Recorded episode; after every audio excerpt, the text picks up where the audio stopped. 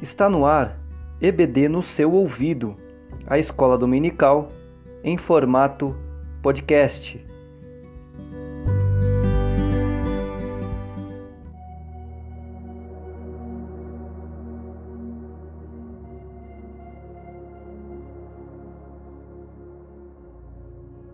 Graça e paz, queridos ouvintes.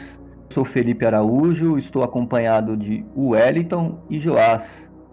Joás. A paz, meus irmãos. Wellington, graça e paz. Amém, paz do Senhor, graças a Deus por mais um domingo. Meus irmãos, conforme né, já combinado entre nós, nós vamos agora falar e expor a escola bíblica dominical para toda a igreja e para aqueles que desejam ouvir. Antes de tudo, né, se você está ouvindo esse episódio, é, nós sugerimos que você volte ao primeiro episódio, onde nós introduzimos a carta aos Efésios, uma vez que esse é o tema central do EBD no seu ouvido nesse, nessa sessão, nessa série que nós vamos trabalhar. Então volte lá no, no primeiro episódio, é, escute a aula para depois voltar aqui, assim se for possível, a gente dá continuidade aí no, no estudo da Escola Bíblica Dominical. Nós vamos falar sobre as bênçãos espirituais em Cristo Jesus. Portanto, nós vamos começar com uma leitura é, do texto bíblico que se encontra na carta aos Efésios, capítulo 1, versículo 6 até o versículo 14. Bendito Deus e Pai de nosso Senhor Jesus Cristo, o qual nos abençoou com todas as bênçãos espirituais nos lugares celestiais. Em Cristo. Também nos elegeu nele antes da fundação do mundo, para que fôssemos santos e irrepreensíveis diante dele em caridade. Nos predestinou para filhos de adoção por Jesus Cristo, para si mesmo, segundo o beneplácito de sua vontade a louvor e glória de sua graça, a qual nos fez agradáveis assim no amado. Quem temos a redenção pelo seu sangue, remissão das ofensas, segundo as riquezas da sua graça. Ele tornou abundante para conosco em toda a sabedoria e prudência, descobrindo-nos o mistério da sua vontade, segundo o seu beneplácito, propusera em si mesmo. Tornar a congregar em Cristo todas as coisas, dispensação da plenitude dos tempos, tanto as que estão nos céus, como as que estão na terra. Nele, digo, quem também os feitos herança, havendo sido predestinados conforme o propósito daquele que faz todas as coisas, segundo o conselho da sua vontade, com fim de sermos para louvor da sua glória, nós, os que primeiros esperamos em Cristo, quem também vós estáis, depois que ouvistes a palavra da verdade, evangelho da vossa salvação, tendo nele também crido, fostes selados com o Espírito Santo, promessa, o qual é o penhor da nossa herança, para a redenção da possessão de Deus, para louvor da sua glória. Irmãos, no estudo de hoje, nós vamos apresentar o que pode ser considerado né, um hino do apóstolo Paulo. Nesse trecho, a gente vai expor a forma majestosa em que o, o apóstolo apresenta a salvação de Deus em Cristo Jesus. Nesse momento, nesse, nesse ponto, Paulo insere uma profunda reflexão a respeito das bênçãos espirituais em Cristo, bem como a posição da vida que temos nele e a salvação preparada pelo próprio Deus e a ação do Espírito Santo né, como penhor dessa salvação. Amém? Então eu gostaria né, é, de começar esse, esse momento, essa aula, e aí trazendo justamente essa ideia, uma vez que eu já citei que o que pode ser considerado um, um hino, um louvor né, de glória ao Senhor. Wellington, né, a gente pode entender assim, né, como um hino de louvor, um, uma adoração de Paulo? Exatamente, Felipe. É, inclusive, quando a gente estuda os livros né, teológicos, a própria os próprios escritos de Paulo, nós vamos encontrar bastante a expressão doxologia. Os senhores já ouviram falar? Sim, doxologia. Exato. Pois bem, doxologia nada mais é do que isso, não é? é um salmo, um hino. Há até escritores que dizem que esse texto que nós estamos aqui em tela, esse texto que nós estamos estudando de Efésios, ele é o hino da salvação, que é onde Paulo ele expressa né, a sublimidade da salvação. É um salmo de louvor. Né? Então ele começa, né, o trecho que nós estamos estudando aí, ele começa em Efésios 1 e o verso 3, dizendo: Bendito o Deus e Pai de nosso Senhor Jesus Cristo. Então, é, esse trecho que nós vamos é, destrinchar de Efésios do verso 3 até o verso 14, ele nada mais é do que uma, uma explosão de adoração a Deus que inicia no coração do apóstolo Paulo, onde é muito mais do que é, um texto com detalhes e riquezas teológicas profundas, é um ato de adoração a Deus. É um ato que eu, não, eu pelo menos, não consigo enxergar como um ato que ele fez é, de forma muito pensada, de forma muito roteirizada.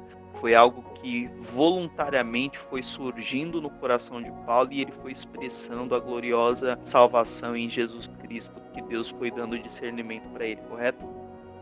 Perfeito, né? É, e é próprio da adoração isso, né? É, do louvor. É algo que vai é, saindo né, do nosso coração, é, embora de talvez não de forma pensada, mas totalmente refletida naquilo que Cristo traz à nossa, à nossa vida. Exato, exato. E aí, como nós já vínhamos amadurecendo a ideia desde a do primeiro episódio, e eu reforço aqui, você que ainda não escutou o primeiro episódio, que retorne lá, nós já vínhamos amadurecendo essa ideia né, de que o objetivo da carta de Paulo aos Efésios é, é, é justamente explicar aos irmãos que através de Cristo né, todo mundo agora estava reconciliado. O mundo que antes de Cristo dividido, a partir de agora esse mundo passa a ser reconciliado. E o verso 10 do texto que nós estamos estudando hoje, Efésios 1, verso 10, diz que é, tornar a congregar em Cristo todas as coisas. Né? Então, o texto aqui vai expressar muitas vezes ao longo dos versículos, Paulo vai usar a expressão em Cristo, através de Cristo, por Cristo, né, nele, através dele. Então, em Cristo, através de Jesus Cristo, nós temos a congregação, nós temos é, é, a união, a reconciliação das coisas que antes estavam separadas, da humanidade que agora estava separada de Deus. Né? Então é isso que nós vamos discutir aqui adiante.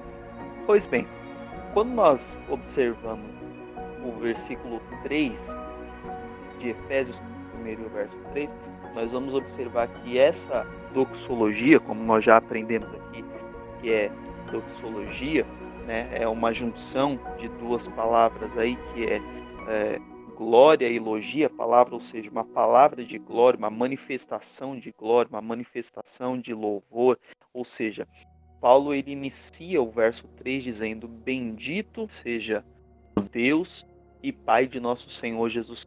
Então, esse bendito aqui já é uma abertura para uma adoração, para um ato de louvor, para um ato que expressa elogio, né? Então é bendito, ou seja, ele está falando bem, ele está bendizendo, ele está reconhecendo que há um Deus bendito.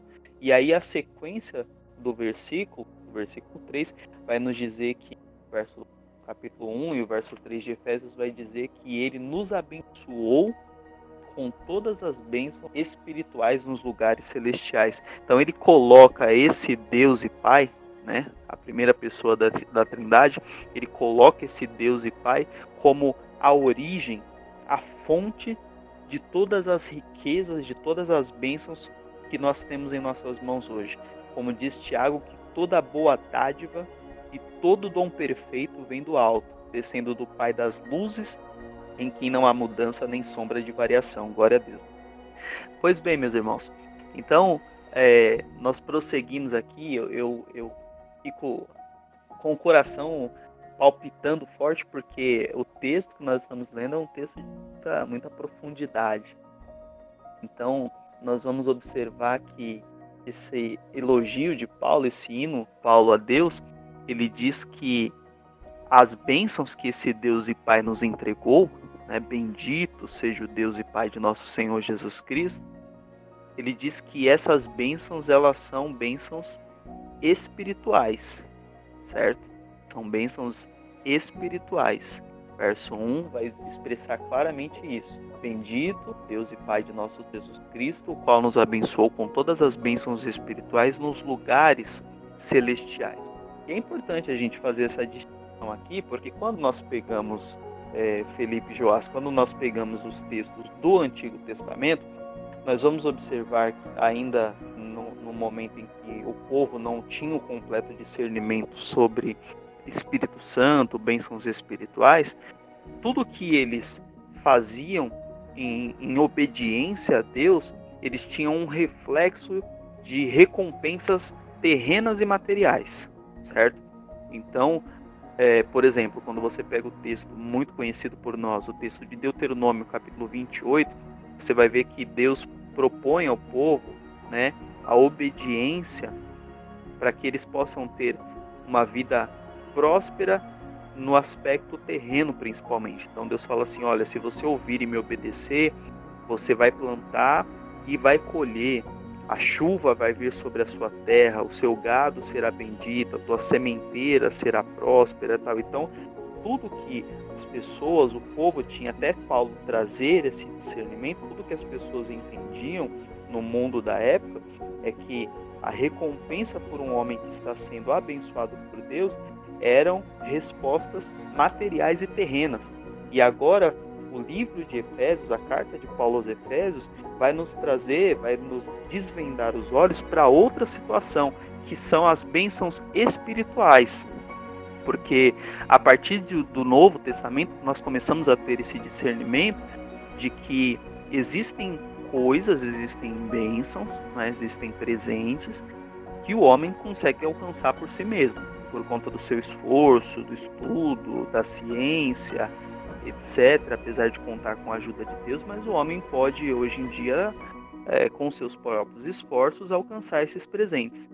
No entanto, Paulo ele começa a trazer aqui uma profundidade de bênçãos espirituais em que as pessoas que agora estão em Cristo, elas só conseguem alcançar se essas bênçãos forem dadas, se esses presentes forem dados pelo Deus e Pai que nós estamos estudando aqui. São as bênçãos espirituais, que nenhum dinheiro do mundo, que nenhum esforço do, do ser humano, nenhum estudo, nenhuma ciência é capaz de entregar. Bênçãos espirituais. É tremendamente interessante e importante, né? A gente consiga compreender esse ponto. Paulo está é, inserindo aqui aos nossos aos nossos ouvidos a, e, e, estava dizendo à igreja de, é, que estava em Éfeso que essas bênçãos espirituais, embora não sejam, digamos assim, conquistadas pela, pela meritocracia do homem, né, pela vontade do homem, elas são acessíveis, né, porque nós estamos em Cristo. Exato, exatamente. E aí é, é, é muito interessante, é, Joás, porque o que, que ocorre? Como o Felipe disse, elas, essas bênçãos elas são acessíveis porque estamos em Cristo e só porque estamos em Cristo. Não há outro meio de alcançar essas bênçãos espirituais. E para reforçar essa ideia, eu, eu tenho aqui em mente, né, me vem à mente algumas situações, eu pensei em duas aqui especificamente, se os senhores lembrarem de mais alguma podem trazer, mas de duas situações na Bíblia em que mostram pessoas que aparentemente tentaram alcançar bênçãos espirituais por outros meios que não por Cristo. Uma das passagens que eu me recordo é o exemplo do jovem rico. Mateus capítulo 19 fala a respeito de um, um, um jovem que chega até o Senhor, fala, bom mestre, né? nós conhecemos Mateus 19, verso 16, você pode acompanhar na sua Bíblia, é, bom mestre, o que farei para ter a vida eterna? E nós sabemos a sequência da conversa ali dele com Jesus. E aí na sequência Jesus fala assim, olha, ouviste os mandamentos, né? Honrarás o teu pai e tua mãe, amarás o Senhor teu Deus tal. E aí ele responde para Jesus, mestre, tudo isso eu já tenho feito desde a minha mocidade. Aí na sequência Jesus ele diz para aquele moço: vai, pegue tudo que você tem dá aos pobres. E aquele jovem ele sai, ele sai, sai triste, né, da conversa com Jesus.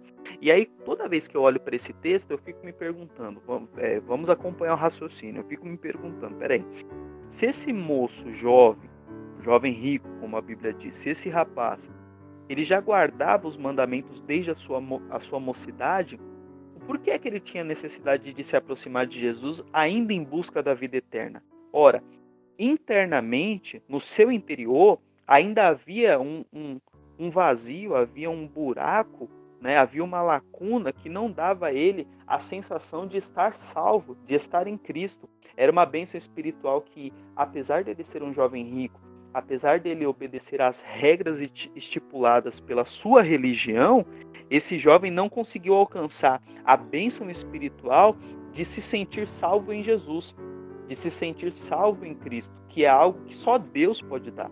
É algo que dinheiro no mundo nenhum compra. Você pode ser o homem mais rico da face da terra, você pode seguir a religião esteja na moda, os preceitos dos grandes pensadores, mas se Deus não lhe der a sensação, a alegria, como o salmista disse, a alegria da salvação, essa bênção espiritual, nenhum outro recurso do mundo pode alcançar. E era justamente isso que esse jovem rico pede para Jesus, quando Jesus o, o, o, manda, né, o ordena que ele pegue os seus bens e dê aos pobres, ele sai triste porque aquilo ele não conseguia fazer. O seu orgulho não permitia que ele fizesse aquilo.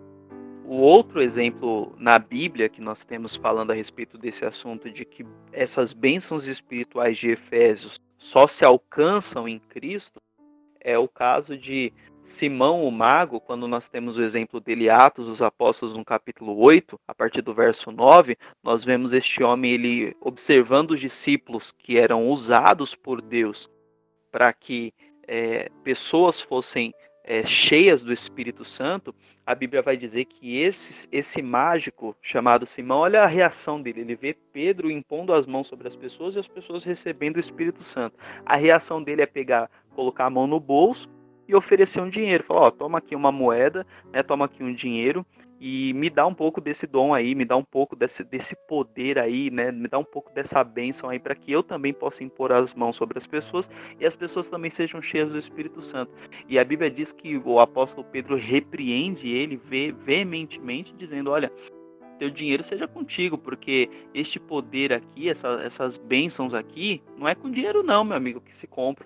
Né? Então, quando Paulo, voltando agora para Efésios, quando Paulo amadurece essa ideia de que bendito seja o Deus e Pai de nosso Senhor Jesus Cristo, que nos abençoou com bênçãos espirituais, nós precisamos nos alegrar no Senhor, porque só Deus é quem pode nos dar bênçãos espirituais. Amém? Amém. Diante dessa realidade né, que nós vivemos, Sabemos também que o louvor é uma oferta né, espiritual Sim. e um alerta que temos que introduzir aos irmãos e que deveríamos cada dia mais a reconhecer as coisas espirituais e celestiais como as coisas principais de nossas vidas. As bênçãos espirituais e celestiais como as melhores bênçãos que Deus tem destinado para cada um de nós. Então, que o louvor é uma oferta espiritual também o louvor foi um meio que Deus ele atribuiu para receber elogio para si, né? E hoje em dia é o que, o que nós vemos é, hoje em dia nas igrejas é o louvor antropocêntrico, né?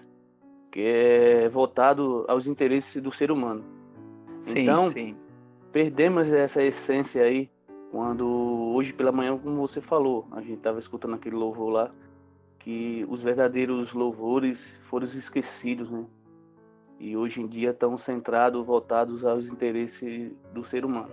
Em relação às bênçãos espirituais, devemos é, cada dia mais reconhecer as coisas espirituais celestiais como as coisas principais para nossas vidas, né? E as bênçãos espirituais celestiais são as melhores coisas que Deus destinou para cada um de nós e foi essa maneira que Paulo introduziu a aquele povo, né? Povo de Éfeso. Perfeito. É interessante porque o, disse uma coisa aí que me chamou a atenção, né? Deus destinou essas, essas bênçãos. É, geralmente o pessoal pensa assim, eu vou buscar essas bênçãos, né? Vou buscar essas bênçãos espirituais. Na verdade, não tem essa necessidade de buscar as bênçãos espirituais ou as bênçãos espirituais que Paulo está dizendo aqui, né? Basta crer em Cristo, é, viver para Cristo, né? Dar a sua vida a Cristo, né? crer no Evangelho. E automaticamente essas bênçãos espirituais elas vão preenchendo ou já são preenchidas em nossa vida, né? Nem preenchendo, elas são preenchidas. Né? Uma coisa interessante, porque geralmente a gente pensa assim: não, eu entro, eu entro na presença para buscar essa bênção espiritual. Na verdade, é, no momento em que nós cremos em Cristo, essas bênçãos espirituais elas ah, é, fazem parte né, da vida cristã. Exato, perfeito. E, e o que ocorre, é, na verdade, assim, avançando um pouco mais, né, a respeito desse assunto, né, indo um pouco mais adiante, uma vez que nós entendemos essa verdade, que essas bênçãos elas são presentes dados a, quando nós recebemos a Cristo, crendo em Cristo, a partir de agora nós começamos a desfrutar né, de uma nova posição e o, o, texto de Efésios que nós dando, ele vai, na verdade, toda a carta de Efésios vai trabalhar muito esse conceito de que como era a nossa vida, não é? Como era a nossa condição antes de nós experimentarmos essas bênçãos espirituais, antes de nós estarmos em Cristo, antes de nós crermos em Cristo, como éramos antes e como estamos agora que temos a oportunidade de desfrutar dessas bênçãos espirituais. Né? Então, por exemplo, um texto para mim emblemático do livro de, da, da, carta de Paulo aos Efésios é o capítulo 2, né, que estudaremos mais adiante com maiores detalhes, mas o capítulo 2 e o verso 1 começa falando que nós estávamos mortos em nossos delitos, em nossos pecados e ofensas. Então a condição do ser humano antes de desfrutar dessas bênçãos espirituais era uma condição de morte, né? E aí é, é interessante nós vermos que, pegando o ponto aí que o Felipe trouxe, né? Por mais que o homem ele tentasse, né? Por mais que ele quisesse ele buscar essas bênçãos espirituais, ele não conseguia porque ele estava cego, né? É, ele estava sem, rumo, ele não sabia. O texto de, de Romanos, né, um texto em Romanos que diz, capítulo 3 e o verso 11 de Romanos, vai dizer que ninguém buscava Deus. Então, a situação da humanidade antes de receber em Cristo essas bênçãos espirituais, era uma situação de total perdição, a ponto de nós não sabermos nem para que caminho seguir, de nós não estarmos completamente cegos, mortos, né? A comparação de Paulo em Efésios é perfeita, morto. O que, que o morto faz? Qual é a reação que o morto tem? Não, não, tem, não tem o que possa fazer. Ele, está ali, ele está, né? É, morto mesmo. Então, a situação nossa, espiritualmente falando, é uma situação de morte. Né? Então, quando nós paramos para pensar isso, nós vamos ver o tamanho da obra salvadora de Cristo, certo? Perfeito. É, e essa nova condição, nova vida é em Cristo. E aí, lembrando, essa nova condição inicia-se espiritualmente no interior do homem, né, para depois, no seu exterior, transparecer. Né? E é isso que justamente Paulo quer nós entendamos na sua carta aos Efésios. E não é o que fazemos exteriormente. O capítulo 2 que o Eto citou vai mostrar-nos isso. É sim o que foi feito por Deus para que no nosso interior nós tivéssemos para depois, exteriormente, nós, por exemplo, como as boas obras, bem praticadas. Certo? E essa é a nova condição. Sim, e, e, aí quando nós pegamos ainda na doxologia, né, no, no, no, hino de adoração de Paulo, no capítulo 1, nós vamos ver no, no versículo 3, é, versículo 4, quando ele fala assim que, que Cristo, né, que Deus nos escolheu para nós sermos santos e irrepreensíveis. Então, Deus pega, né, trazendo aqui uma ilustração, Deus pega a humanidade morta em pecados e ofensas, uma situação de letargia, uma situação completa sem reação. Deus pega este ser humano que está caído e elege ele e traz ele para ser santo e irrepreensível. Então, se nós somos santos e irrepreensíveis hoje, não é em momento algum por, por iniciativa nossa, não é em momento algum por, por porque nós demos o primeiro passo. Tanto é que é, João vai nos dizer isso, que ele escolheu, foi ele quem escolheu. João 15, verso. Amém. João 15, 16 diz assim: Não fostes vós que escolhestes a mim, mas eu vos escolhi a vós, para que vades e deis fruto, né? Romanos 5,8 diz também que Deus prova o seu muito amor para conosco, que ele morreu por nós, Cristo morreu por nós, sendo nós ainda pecadores. Então, essa nova posição que nós hoje temos em Cristo, só através de Cristo, nós temos porque ele tomou a iniciativa. Né? Ele deu o primeiro passo.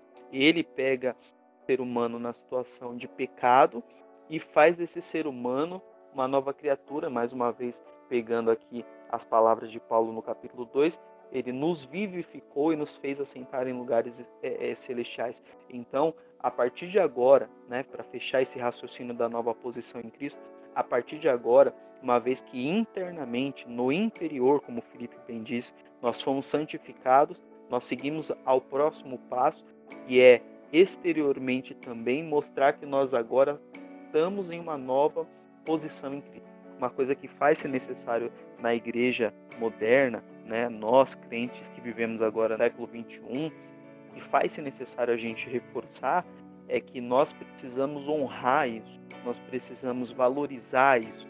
Então, é inadmissível que a igreja do século 21 ela perca né, identidade, ela perca essa distinção de que a partir de agora ela tem uma nova posição. Então, a partir de agora, nós precisamos também ter isso em mente temos nova posição. É inadmissível que um cristão, ele agora salvo por Cristo, conhecedor das Escrituras, conhecedor da obra salvadora de Cristo, é inadmissível que esse cristão ele permaneça nas suas mesmas velhas e abomináveis práticas. É inadmissível. Agora nós temos uma nova, uma nova vida em Cristo. Como diz o texto de Corinto, 2 Coríntios 5 e 17, se alguém está em Cristo, nova criatura é. As coisas velhas se passaram, e tudo se fez bom. É... Que benção, né? Em... em... pegando um gancho aí que você falou, né? É santo e irrepreensíveis, né? Diante dele em amor, quer dizer santo e irrepreensíveis, é, sem mancha e sem defeito, né? E isso nós lembramos, né? Quando esse termo se aplica também àquela passagem, né? Onde os animais eram oferecidos em sacrifício os animais não podiam ter nenhum tipo de mancha, né? Devia ser perfeito. Então, é, o Antigo Testamento com o Novo Testamento, eles é, estão ligados, né? É, muitas das vezes ouvimos falar que o Antigo, tudo que aconteceu no Antigo Testamento foi relativo à aquela época, era tempos difíceis, né? tempos diferentes, né? mas sabemos que tudo apontava para Cristo. Né? E o sistema do mundo, né, no mundo que nós vivemos hoje, é mal e corrompido, né? E nós vivemos como escravo do pecado, né? Sozinho não temos como nos libertar. Então, através de Cristo, né, da sua morte no Calvário, encontramos essa essa salvação, né? É, fomos libertos desse mundo pecaminoso e vivemos hoje na dispensação da graça de Deus. Então, é uma vida cristocêntrica neste mundo. A carta aos Efésios, ela que é riquíssima, ela é ela veio para edificar aquele povo. E embora o pecado tenha adentrado no mundo, Deus projetou a primazia de Cristo na remissão dos pecadores e na restauração de todas as coisas para o louvor de sua glória. Aqui vemos que temos aqui uma, uma reflexão sobre o capítulo 3 de Gênesis, né? O capítulo mais triste que se encontra em Gênesis, mas no versículo 15 ele diz assim: e porei inimizade entre ti e a mulher, e entre a tua semente e a sua semente. Esta te ferirá a cabeça, e tu lhe ferirás o calcanhar. Então vemos que tudo isso teve um cumprimento, né? Quando o, o verbo se tornou carne, vemos lá em João. Então, embora o pecado tenha adentrado no mundo, como eu relatei aí, o sistema mudando, né, em que vivemos é mal e corrompido, nós vivemos como escravo do pecado, sozinhos não temos como nos libertar, mas através de Cristo, através da sua obra redentora no Calvário, como liberto desse mundo caminoso aí, desse mundo de escravidão. E a revelação do mistério, em contraste com o pensamento de sua época, naqueles tempos, o apóstolo Paulo ele é categórico ao declarar que o propósito divino anterior, mantido em segredo por meio de Cristo, tornou-se conhecido. Os mistérios que mantido em segredo, né, naquele momento, tornou-se conhecido, né? Então, o mistério que a carta de Éfeso relata aqui significa algo magnífico, né? Demais para ser compreendido.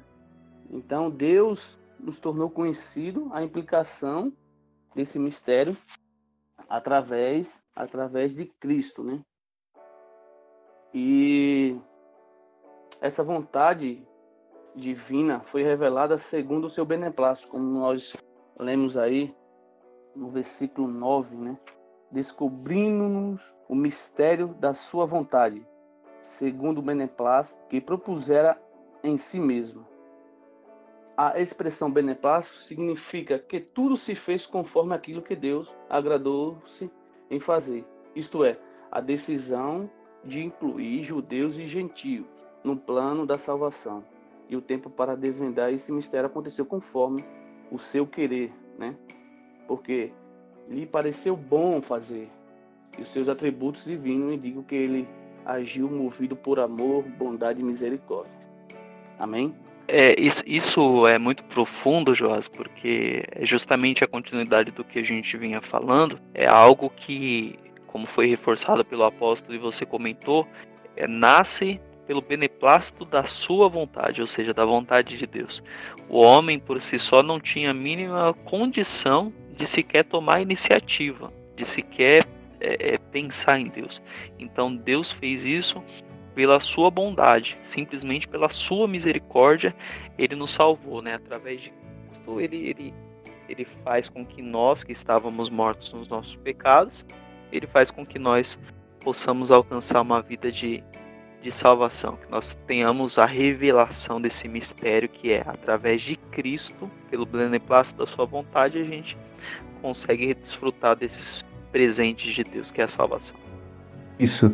E é, é interessante porque Paulo, ele colocando essa ideia do descobrindo-nos o mistério, né, é, em Cristo, porque o pensamento filosófico de então, das primeiras eras cristãs, ali pós Aristóteles, pós Sócrates, eles tinham um pensamento que a questão do mistério, da revelação do mundo, do conhecimento do mundo, se havia alguém por trás, algo divino, realizando a construção do mundo e tudo mais, é desconhecido pelo ser humano. E Paulo ele coloca, ele faz essa menção justamente para mostrar que o mistério que existe na cabeça do ser humano em relação à criação, em relação à vida, em relação à salvação, é revelado em Jesus. Deus revela o mistério em Jesus. É interessante porque Paulo ele vai ficar repetindo essa essa, essa coisa do em Cristo, em Jesus, nele, frequentemente, justamente para conflitar, digamos assim, o pensamento de é, filosófico. Ah, o mistério não pode ser descoberto, esse mistério da divindade, ou essa discussão e aí por isso se cria-se tantos deuses, ou tantas religiões, ou se tanta, tantos pensamentos, tantas teorias. E Paulo diz assim: não, existe um mistério e esse mistério foi revelado em Cristo. E isso pela vontade de Deus, não pelo refletir do homem não é a vontade, o beneplácito não é a vontade do homem, não é a reflexão do homem que, que o faz chegar assim. É Deus em Cristo permite essa revelação. E aí a gente chega nesse ponto aí, depois da revelação, né, desse, desse mistério, que é a vontade, o tempo, né, Joás? É a, a, plenitude do tempo. Então, a é, plenitude do tempo, como o versículo 10 introduz nos textos sagrados, diz assim: de tornar a congregar em Cristo todas as coisas na dispensação da plenitude dos tempos, tanto as que estão no céu como as que estão na terra. Essa expressão aqui se refere ao templo inaugurado por Cristo, que a palavra grega para templos não é a de Cronos, né? Que traz uma ideia de cronologia, mas Kairos, que significa referente ao tempo divino previamente determinado para que todas as coisas estejam sob o domínio. Então, é, logo mais adiante, Paulo, no versículo 22, ele ratifica esse, com, esse conceito ao, ao afirmar que essa convergência para Cristo acontece com submissão do mundo a Ele como cabeça. Implica dizer que começa pela redenção da igreja, todo o universo, céus e terra estarão submissos à autoridade de Cristo. Então, a plenitude dos tempos, essa expressão é, se refere ao templo inaugurado por Cristo aqui na terra. Amém? Amém. Não é isso, e essa questão de como nós estamos discutindo aqui sobre é, o valor né, de Cristo, né, a vida cristocêntrica no mundo, é, eu sempre gosto de, de, trazer aos irmãos aqui, aproveitar que nesse esse podcast o objetivo é também enriquecer a todos nós e os irmãos que estão nos ouvindo. Eu sempre procuro me lembrar dos grandes escritores que eu li, além dos, dos do grande apóstolo, escritores sagrados, né? É, teve um autor que eu li há um tempo atrás, James Kennedy, ele escreveu um livro e o nome do livro é E se Jesus não tivesse nascido? Não lembro se eu já comentei com vocês. Né? E ele traz justamente essas questões de que a humanidade antes de Cristo ela vivia com os olhos vendados acerca desse mistério né, da salvação. E quando Jesus vem na plenitude dos tempos, ele vem para justamente unir, unir tudo que estava dividido. Então, se você pegar isso, esse assunto que esse autor traz, são conceitos inclusive culturais da época, né? Ele traz aspectos, aspectos históricos, por exemplo, uma distinção aonde, por exemplo, nós tínhamos de um lado da sociedade escravos do outro lado senhores, né? Então, é, nós tínhamos de um lado as mulheres, de outro lado os homens. Nós tínhamos de um lado pais e de outro lado filhos, aonde um, de certa forma, de acordo com o pensamento da época, um era inferior ao outro. Você pega, por exemplo, um escravo era considerado um objeto, correto? Na época antiga, uma mulher não tinha acesso a todos os espaços que os homens tinham né, na época e ainda, infelizmente, algumas culturas atuais ainda perdura essa, essa tradição, né? Algo abominável aos olhos do Senhor e Cristo ele vem para dizer que diante dele o mistério é desvendado de que através de Cristo toda a humanidade estava no mesmo patamar e através de Cristo eles tornam-se todos um. Né? Então essa é a mensagem cristocêntrica do Evangelho. A plenitude dos tempos é isso, né? É esse cumprimento em Cristo. Quando fala de plenitude, eu lembro sempre de Gálatas 4, né? Vindo Cristo, né? Na plenitude do tempo. Em relação aos mistérios, né? A revelação do mistério, é, João 13, 16 fala, né? Porque Deus amou o mundo de uma tal maneira que deu o seu, o seu filho, seu próprio filho, para que tudo aqueles que nele crê não pereçam, mas tenham que tenha essa vida eterna. Tenha essa convicção que temos em Cristo, e só através de Cristo podemos alcançar essa graça, esse amor incomparável que Deus tem para cada um de nós. E que possamos, né, estar na dispensação, que possamos cada dia mais ser grato a Deus por tudo, né? Devemos cada dia mais ser grato a Cristo, né, por ter feito essa ter feito tudo isso por nós, né? Veio nos resgatar, veio nos salvar desse mundo é, tenebroso, né? É, e é justamente, né, o, a vida cristocêntrica, né, a vida voltada para Cristo, ela vai aí culminar numa vida de louvor para a glória do Senhor, né? Isso. Em relação ao louvor da sua glória, é muito interessante isso, porque é uma coisa que eu venho analisando e pensando é, nos últimos anos é, em relação à música. Né? E já que a gente está falando que o, o texto aqui de Paulo, de 3 a 14, é um salmo, é, pode ser considerado um salmo, alguns biblistas chamam, né? um salmo de Paulo, um hino de louvor, um hino de adoração, porque é uma doxologia é, totalmente cristocêntrica, voltada para Cristo, voltada né, para a obra da salvação oferecida por Deus em Cristo Jesus. E é interessante porque esse trecho ele, ele é uma sentença para nós, na nossa tradução, uma sentença toda dividida, toda colocada em frases separadas uma da outra. Mas Paulo, quando escreve esse texto, escreve numa sentença gramatical somente, 202 palavras conectadas uma à outra, como se fosse de fato um hino. E aí, por pensar em hino, em música, penso justamente é, na nossa música atual. Né? É, nos últimos anos eu tenho é, acompanhado muitos irmãos que têm louvado a Deus, têm feito músicas cristocêntricas, músicas que exaltam a glória de Cristo. Mas infelizmente a gente tem um mercado, né? A gente pode chamar de mercado gospel hoje, né? O pessoal refere assim, um mercado gospel que tem vendido, tem, é, tem deixado de louvar o próprio Cristo para criar músicas antropocêntricas.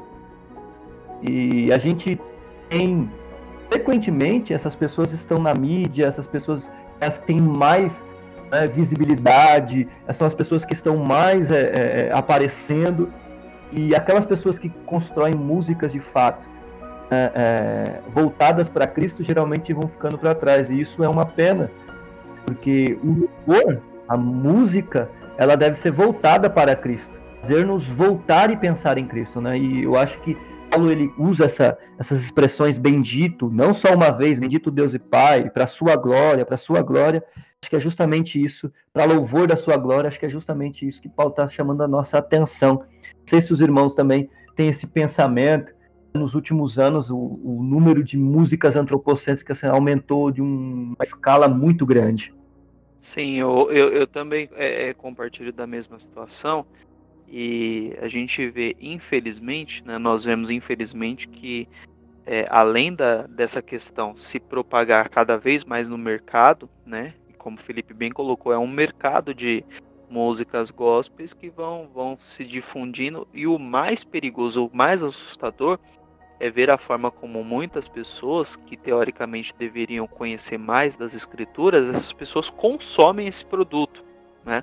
Elas muitas vezes deixam de se alimentar da Bíblia, deixam de se alimentar da, da palavra, né? e como a própria Bíblia nos dá essa abertura, façamos aqui uma comparação nível alimentar, né? no nível de, da nossa, dos nutrientes que o nosso corpo precisa.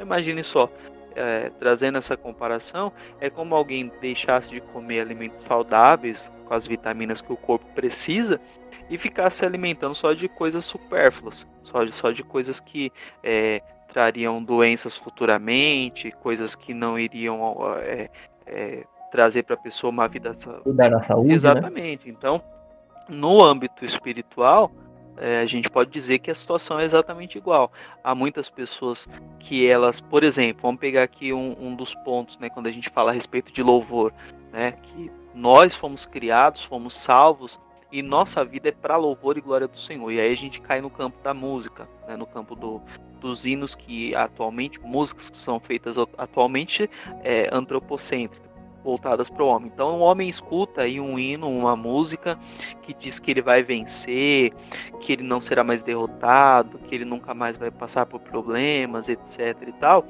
E daqui a um tempo essa pessoa ela passa por um momento difícil, ele passa por um momento de dificuldade. Só que a única coisa que ele se alimentou ao longo da trajetória cristã dele foi com esse tipo de música, foi com esse tipo de, de letra que dizia que ele ia vencer. E aí quando chega a primeira dificuldade, essa pessoa não vai ter estrutura suficiente para enfrentar a aprovação. Por quê? Porque ele não se alimentou da palavra que diz que nesse mundo nós teremos aflições que nesse mundo que o bom soldado de Cristo passará por aflições. Ele não se alimentou dessa palavra, ele só se alimentou desse alimento supérfluo. Consequentemente, ele será um soldado abatido na batalha, correto? É, perfeito. E é justamente acho que essa ideia, né, do louvor para sua glória. Bem, irmãos, vamos partir aqui para a finalização, né? A gente estoura o nosso tempo estabelecido, na verdade, quase estourando, né? É, vamos finalizar aqui é interessante porque, além de ser né, uma apresentação de um louvor, e dentro desse louvor ele mostra, né, a, ele fundamenta de forma inspirada pelo Espírito a salvação. Né? É interessante a gente perceber esse texto ele tem um caráter trinitário. Nós falamos aqui do, de Deus, né? Dito Deus e Pai, em Cristo Jesus nos deu a salvação. Mas aí Paulo ele encerra o texto falando sobre aquele que é o mantenedor, digamos assim, da salvação né, é, na vida cristã.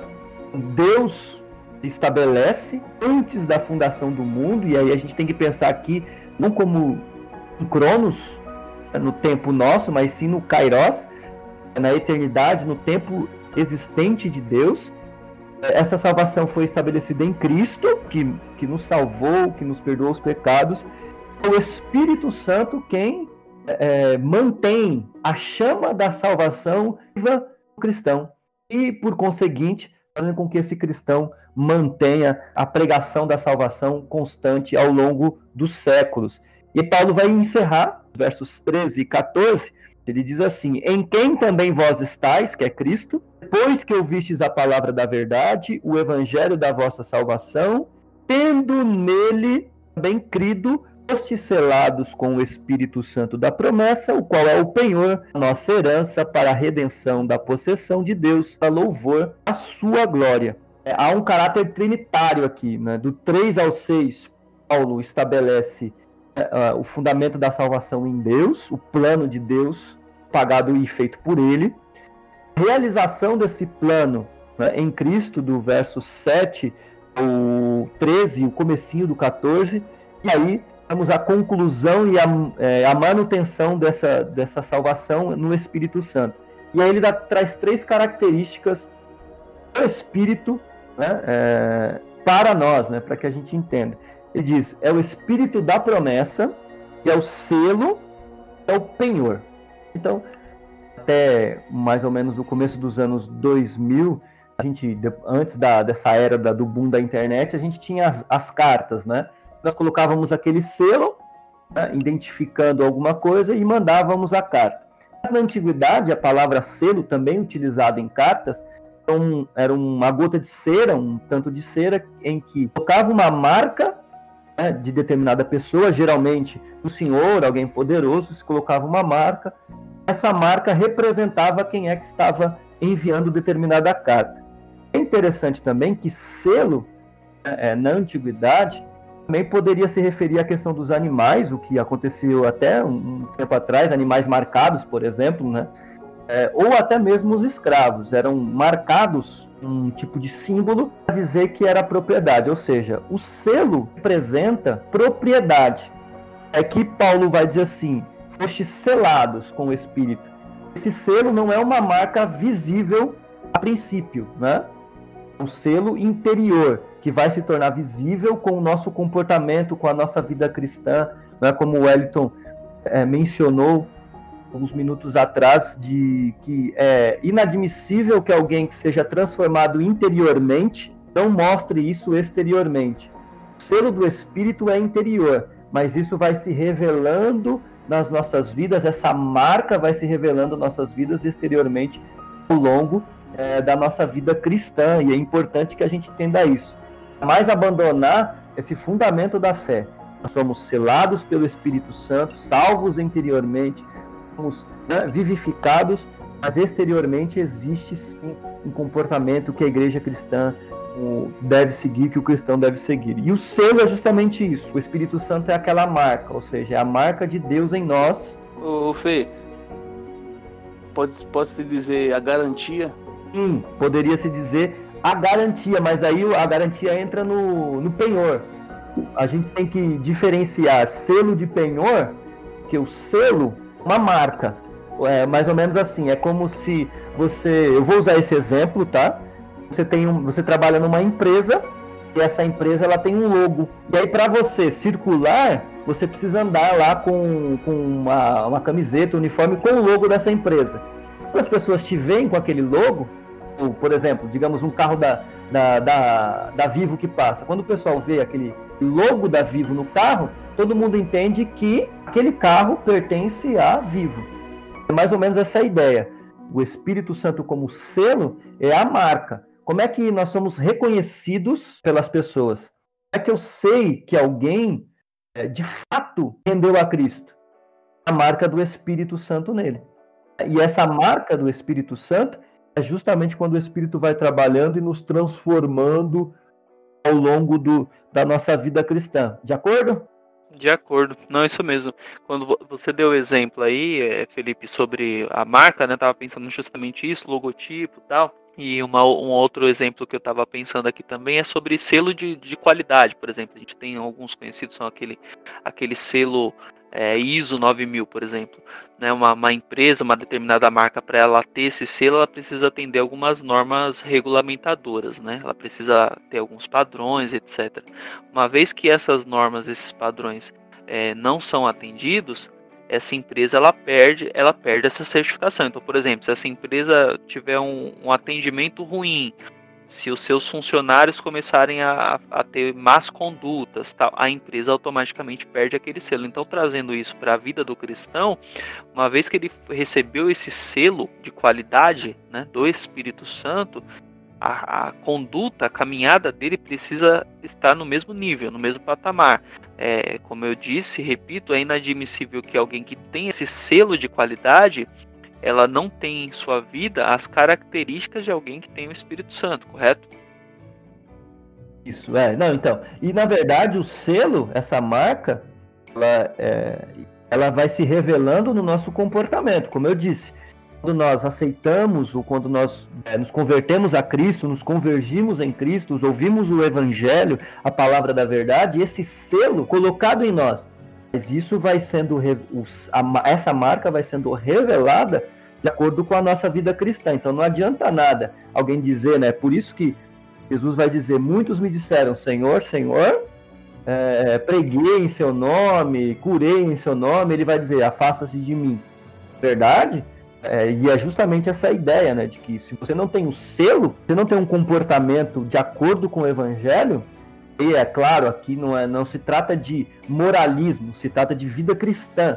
Se você não tem uma vida cristã de acordo com o evangelho, é porque você não tem o selo. O espírito, né, ele é, ele é esse selo, a gente tem que ter cuidado para não confundir na nossa doutrina pentecostal com o batismo no Espírito Santo. Né? É, o, o, cristão, a pessoa, quando ela se rende a Cristo, sim, automaticamente sim, claro. ela é selada com o Espírito, porque é o Espírito que vai trabalhar na vida desse, dessa pessoa para transformá-lo dom, né, o batismo no Espírito Santo, né, na, na, é, é, diferente, é um revestimento de poder para determinada missão espiritual. E aí que, né, ou missão que Deus estabeleceu espiritual para aquele homem, ou para aquela pessoa, ou para aquela mulher, né, é, realizar é diferente. A gente tem que ter esse cuidado para não confundir, né? É, não sei se fica claro essa ideia, o selo é a marca de quando o homem é, se rende a Cristo. Sim, e outra coisa interessante, por meio desse selo, né, o cristão recebe o quê? Recebe sabedoria, iluminação, para perceber o que? Para receber as explicações do Evangelho, receber fortalecimento interior no Evangelho, acesso à presença de Deus, né? Eu disse lá no comecinho, o Espírito é o mantenedor é, do, do, projeto de salvação. Quando o Espírito entra em nós, que nós nos rendemos a Cristo, é Ele quem vai trabalhar em nossa vida para que dia após dia nós sejamos é, é, mais parecidos com, com Cristo. Uma outra característica que o Espírito tem, dada por Paulo aqui, Paulo chama de Espírito da promessa. E é claro, gente, em falar, quando Paulo é, traz essa luz do espírito da promessa, automaticamente precisamos voltar no Antigo Testamento. Capítulo 36 e 37, né? E Ezequiel 36 a partir do versículo 26, acompanhar, né? Ele Ezequiel vai falar sobre Deus derramar o espírito e transformar o coração de pedra em carne, no 37 vai falar sobre o vale de ossos secos enviar o espírito sobre o povo, né? Naquele caso o povo judeu. E aí Joel vai falar sobre o espírito, né? Sobre o derramamento do espírito sobre todos os vossos filhos, vossas filhas profetizarão, vossos jovens terão sonhos, os velhos visões e assim por diante, né? É, essa promessa do espírito lá do Antigo Testamento, era uma promessa, digamos assim, propriamente dito, para o povo judeu. É interessante que Paulo vai fazer uma mudança em relação a essa a ideia do espírito da promessa, que a promessa era para os judeus. Porém, né, é, ele faz uma mudança e coloca a promessa tanto para judeus como para gentios. Verso 12 ele diz assim: primeira pessoa, nós os que primeiros esperamos em Cristo, nós os judeus. É, depois, no 13, ele diz assim: em que vós ou vocês estão. Ou seja, ele muda da primeira para terceira pessoa. Pessoa. Correto? Então, ou seja, dos judeus para os gentios. Aí é justamente essa, isso. O espírito da promessa não era só para os judeus, é também para os gentios. É, se nós percebermos aí, é justamente isso. Então, o espírito da promessa lá no Antigo Testamento. E aí, é claro, nós vamos ter Jesus falando isso em Lucas, capítulo é, 24, né? É, Ficai em Jerusalém até que do alto sejais revestidos de poder, até que o Espírito desça sobre vocês. E essa promessa é tanto para judeu como para gentil. Então, o Espírito Santo promessa. Por fim, né, depois de chamar de Espírito Santo da promessa, ele vai chamar o Espírito Santo de Senhor. E entra naquilo que você disse, Joás. Espírito Santo da promessa, que nós somos selados, é penhor, é a garantia da herança. Então, ao percebermos que o Espírito é a garantia, nós entendemos que o Espírito se mantém em nossa vida enquanto nós estamos é, aqui, né? pregando o Evangelho, vivendo de acordo com aquilo que terminou, vivendo a nossa vida. Então, o Espírito é o penhor, é a garantia. Ter o Espírito em si, selado com o Espírito em si, é a garantia da herança que nós temos é, é, em Cristo Jesus. Penhor, a ideia de penhor é justamente um pagamento antecipado. Isso, primeira parcela. Isso. Antigamente se tinha a ideia de você uma primeira parcela, determinada compra, determinado negócio. E aquela parcela garantia a compra daquela coisa. É justamente isso que é o espírito. O espírito é o penhor, é uma garantia, é uma primeira parcela, é um primeiro pagamento, digamos assim, é uma demonstração, né? Usando aqui um termo mais, é, é, é digamos, reflexivo, uma demonstração da salvação que nós temos em Cristo Jesus. É, eu acredito que a ideia do Espírito Santo, né, esse caráter trinitário, Deus, Pai, Filho, o Espírito aparecendo aqui no louvor, é justamente porque Paulo demonstra isso. Deus Pai planejou, Correto. o Filho realizou e... e o Espírito mantém a obra de salvação. Com certeza. E se os irmãos abrirem as suas Bíblias em 2 Coríntios capítulo 1, versículo 22, é, fala, fala assim: O qual também nos selou e deu o seu penhor do Espírito em nossos corações. É, Wellington. É isso, meus irmãos. Vamos finalizar é, o, nosso, o nosso estudo. Joás, algo a dizer para os irmãos? Quero agradecer a todos, né? E por ter a paciência, né? que através dessa plataforma estamos aqui introduzindo a EDB no seu ouvido. E como Paulo falou, né? As bênçãos, né? Que recebemos agora são somente uma prefiguração, né? De acordo, de acordo com Paulo, ainda esperamos a nossa herança na redenção final e total no mundo por Deus, no fim dos tempos. E que Deus abençoe cada irmão nesse período de quarentena que cada um possa escutar a palavra de Deus, é, transmitir para aquelas pessoas próximas que estão precisando, que estão afastadas dos caminhos do Senhor. Amém? Wellington.